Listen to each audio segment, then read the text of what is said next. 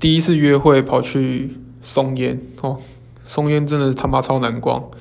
然后就是那那些东西到底是到底是卖谁的，我真的不懂。然后跑去吃，那时候吴宝春还没还没出事，所以吃吃了一下吴宝春的面包，其实还蛮好吃的啦。对，然后下午的下午还晚上的时候，傍晚的时候跑去大直桥那边散步，就是大直那边有一个算是合体公园嘛，对，还蛮舒服的。那天那时候是夏天，然后那边却还蛮凉爽的。但是其实现在想一想，第一次约会，有点忘记说那天到底在干嘛，还是聊了什么，真真的是记忆有点模糊了，但应该是非常快乐。